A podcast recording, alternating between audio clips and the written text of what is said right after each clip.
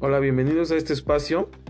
Hoy hablaremos sobre las conclusiones acerca de nuestra participación en una conferencia titulada Capacitación Docente. De acuerdo a la conferencia, eh, pudimos apreciar este, una gama de temas interesantes, pero en conclusión hablaríamos eh, de tres aspectos. el primero, que es muy importante, eh, recuperar los aportes de la neurodidáctica en tanto, bueno, nos permiten eh, atender el proceso de enseñanza-aprendizaje desde la perspectiva del desarrollo cognitivo del estudiante. Y esto pues nos ayuda para que nuestra metodología que el autor dice que bueno la entiende como esas estrategias esos recursos esos materiales que implementamos para el proceso de enseñanza estén centrados en el estudiante en segundo lugar, bueno, este también nos invita a desarrollar una práctica auténtica educativa.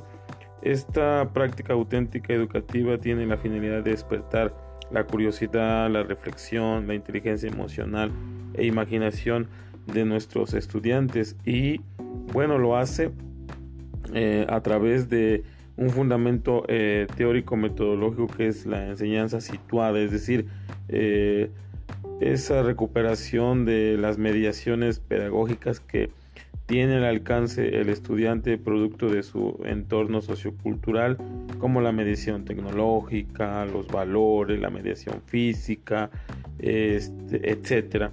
Y, este, y en ese sentido es muy importante recuperarlos como insumos educativos para desarrollar cualquier eh, didáctica.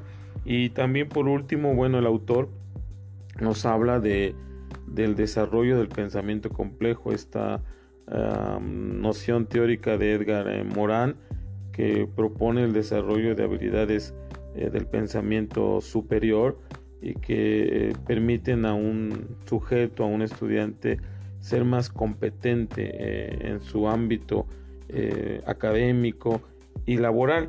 Y esto también va de la mano a otro concepto que es el enfoque multidisciplinar de la enseñanza que se refiere a no mirar el, conocimiento como una forma fragmentada o aislada, como entidades este, separadas. Eh, por ejemplo, que la asignatura de matemáticas la veamos siempre con números, con datos, con operaciones y, no la podamos vincular, por ejemplo, a, este, a ciencias naturales, en los experimentos o a geografía en la ubicación de coordenadas geográficas, etcétera. Entonces se refiere a ver el conocimiento de una manera más holística y no fragmentada. Gracias.